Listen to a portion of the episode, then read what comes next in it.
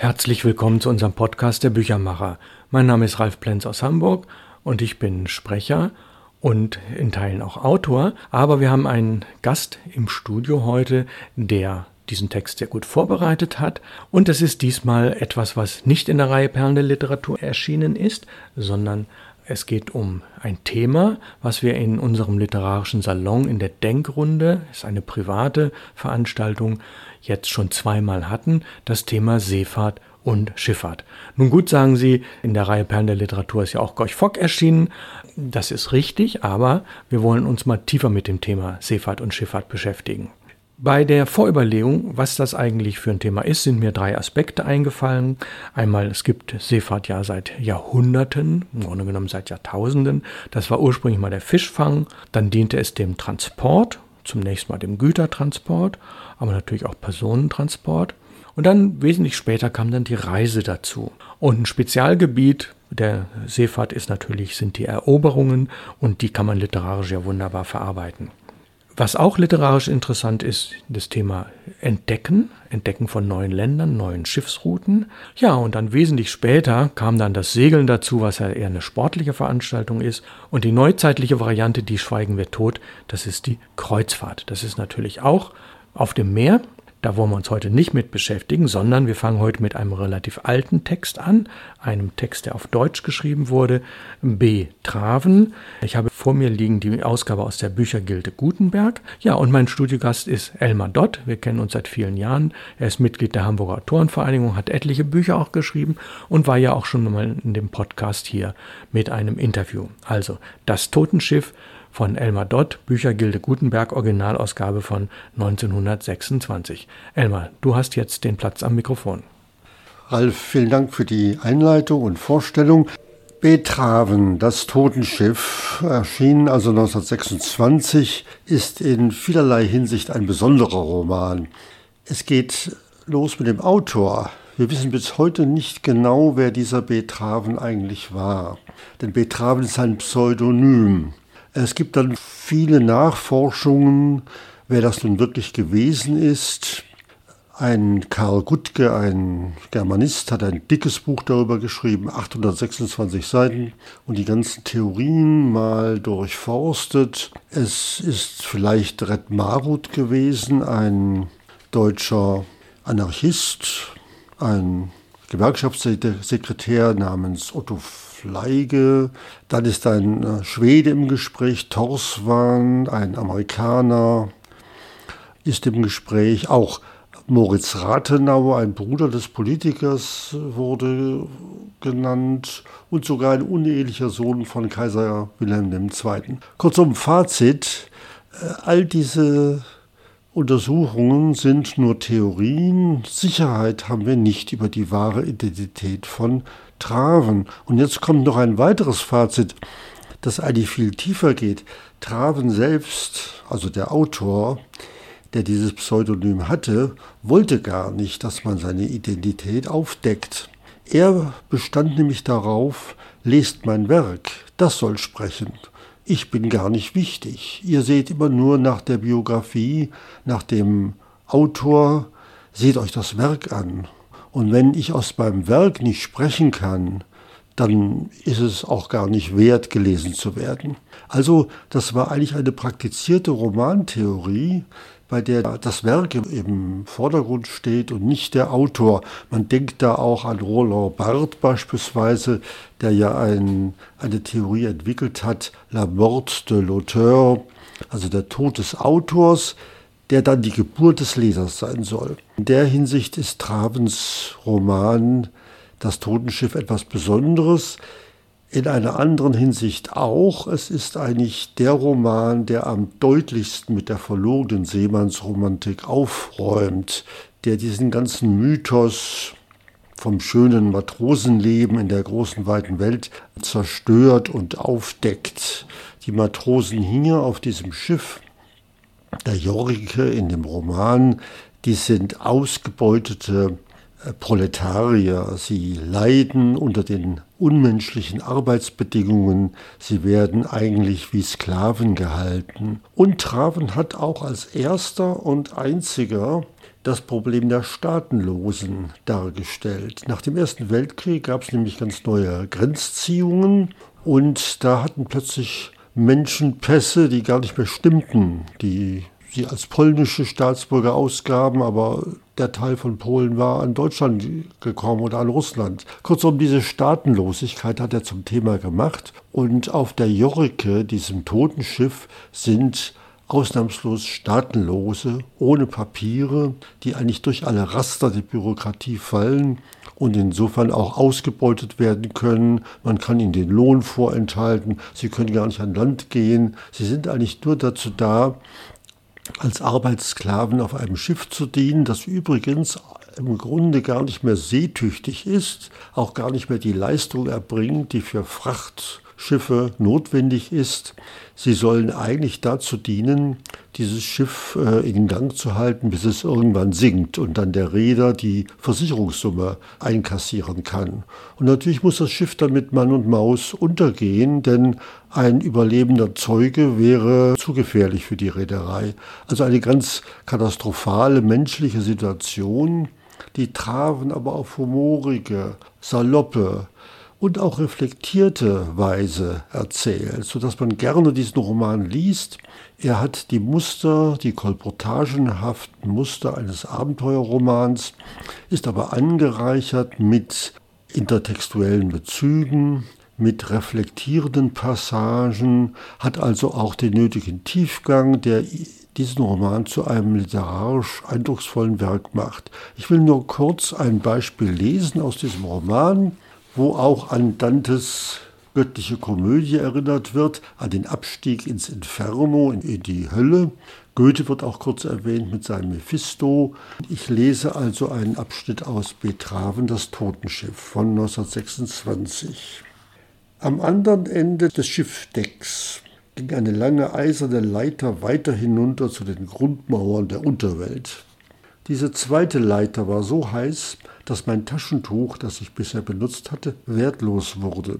Ich musste mich mit den gebogenen Ellbogen in das Geländer hängen, um Halt an der Leiter zu greifen. Je tiefer ich kam, desto dicker wurde die Luft, desto heißer, qualmiger, öliger und unerträglicher. Die Hölle, die ich nun endlich nach meinem Tode erreicht hatte, konnte das nicht sein. In der Hölle hatten ja auch die Teufel zu leben, hier aber konnten keine Teufel leben, das war undenkbar. Doch da stand ein Mensch, ein nackter, schwitzender Mensch, der Heizer des Schiffes. Menschen konnten hier auch nicht leben, aber sie mussten, sie waren Tote, Ausgelöschte, Landlose, Passlose, Heimatlose. Die mussten, ob sie konnten oder nicht. Teufel konnten hier nicht leben, denn ein Rest von Kultur ist selbst den Teufeln gelassen, das weiß Goethe. Aber Menschen mussten hier nicht nur leben, sie mussten hier arbeiten. Und sie mussten hier so schwer arbeiten, dass sie alles vergaßen. Zuletzt sogar, nachdem sie lange vorher sich selbst vergessen hatten, sogar vergaßen, dass hier zu arbeiten unmöglich sei. Ja, dieses Schiff nun fährt auf seiner seltsamen Mission immer weiter.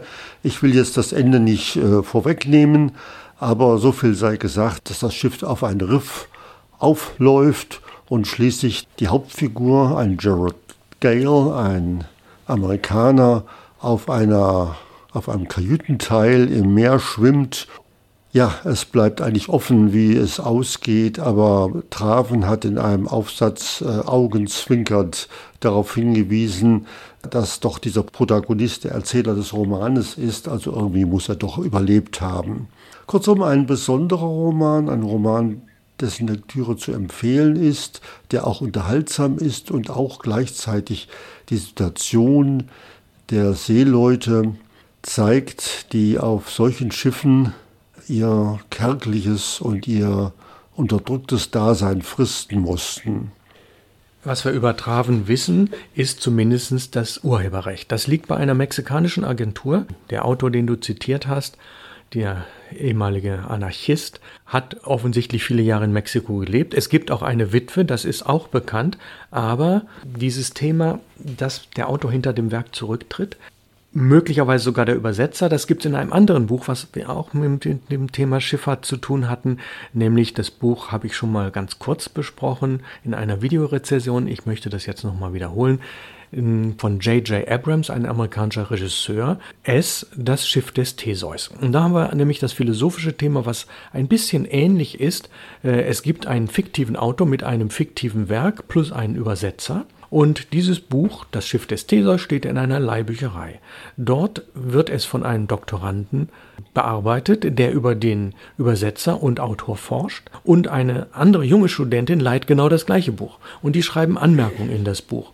Und äh, das Buch ist, ich glaube, 2014 erschienen, Das Schiff des Theseus ganz ähnlich auch äh, eine traurige Seefahrtsgeschichte, wo es darum geht, dass dieses Schiff stückchenweise zerfällt. Dann muss es in die Werft, dann werden Teile ausgetauscht und der Werftbesitzer legt einige der Planken zur Seite und äh, ein paar Jahre später kommt Theseus wieder und sagt, ach Mensch, in meinem Schiff muss jetzt der Mast erneuert werden und das und das, mach das mal. Und der Werftbesitzer legt wieder die Sachen zur Seite und erneuert das. Und am Schluss hat er nach so und so vielen Jahren im Grunde genommen komplett äh, diese Ersatzteile aus dem alten Schiff liegen und baut aus den alten Teilen nochmal neu das Schiff des Theseus. Und die philosophische Frage lautet, welches ist denn nun das Schiff des Theseus? Das aus alten Planken neu gebaute oder das langsam stückchenweise erneuerte? Und die Fragen, die dort zum Thema Urheberrecht, Übersetzer, plus natürlich Leser gestellt werden, die sind in Teilen mit Betraven auch identisch. Und meine Frage an dich, Elmar, wo siehst du da philosophische Fragen in diesem Buch Das Totenschiff von Betraven? Ja, eine philosophische Frage ist sicherlich, wie Menschen das alles ertragen können, weshalb sie es ertragen. Darauf hat Betraven eine auch ganz eigenartige Antwort gegeben, die auch diesen Roman zu etwas Besonderem macht. Er sagt, der Mensch ist eigentlich ein Lebewesen, das einzige Lebewesen, das auch von der Hoffnung lebt. Also während wir sonst gewohnt sind, Hoffnung als etwas Positives zu sehen, als Prinzip Hoffnung, wie in Ernst Blochs Philosophie, sagt er, die Hoffnung ist es eigentlich, die uns davon abhält zu rebellieren. Wir haben immer diese verwegene Hoffnung, naja, das hat doch alles Sinn, irgendwann wird es besser, es hat doch letzten Endes einen Zweck und deshalb lassen wir uns schinden, unterdrücken, machen das alles mit. Während Tiere beispielsweise ganz einfach aufhören, sich zu bewegen oder äh, ganz offen rebellieren oder er gibt dafür Beispiele, dass etwa dann Esel auch ihr Futter verweigern oder äh, schlicht und einfach sich hinlegen und nicht mehr aufstehen.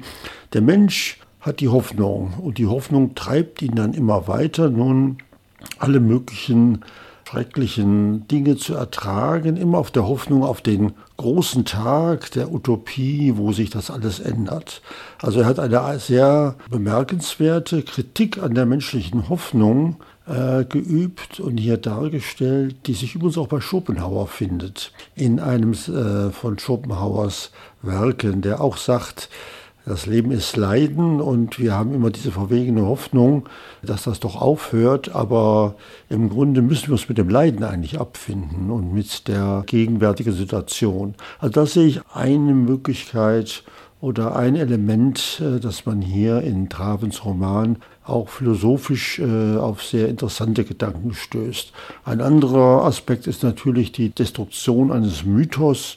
Äh, der Mensch lebt von Fiktionen, von Mythen und wie ich schon sagte, der Seemannsmythos wird hier zerstört und seine wahre, ja, seine wahre Zusammensetzung, seine wahre Konstruktion wird aufgedeckt und auch in dieser Entmystifizierung in dieser Destruktion eines Mythos ist dieser Roman etwas Besonderes, denn die meisten Romane, die sich mit Seefahrt beschäftigen, haben doch immer diesen, dieses romantische Element an sich, dass doch die Seefahrt etwas Abenteuerliches und den Menschen bereicherndes und den Menschen zu einem Ziel führendes ist. Ja, Ralf.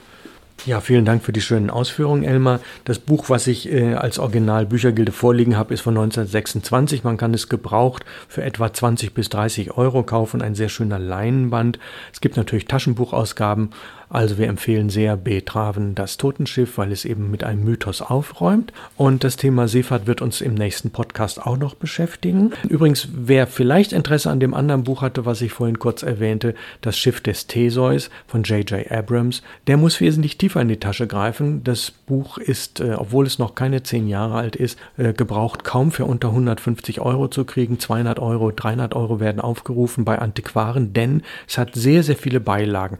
Postkarten, Fotografien, eine gefaltete und bedruckte Serviette, Briefe, Zeitungsausschnitte und, und, und. Also wenn Sie mal äh, etwas schön Bibliophiles haben wollen, obwohl es keine zehn Jahre alt ist, wunderbar ausgestattet. Das Schiff des Theseus. Elmar, vielen Dank für deinen Besuch im Studio. Wir werden nächste Woche das Thema fortsetzen. Nächste Woche kommt der Podcast Nummer 210 im Bereich Wie Verlage Bücher machen, Teil 148. Heute im Studio war Elmar Dott und Ralf Plenz. Wir bedanken uns herzlich fürs Zuhören. Kommen Sie gut durch diese Woche. Auf Wiederhören.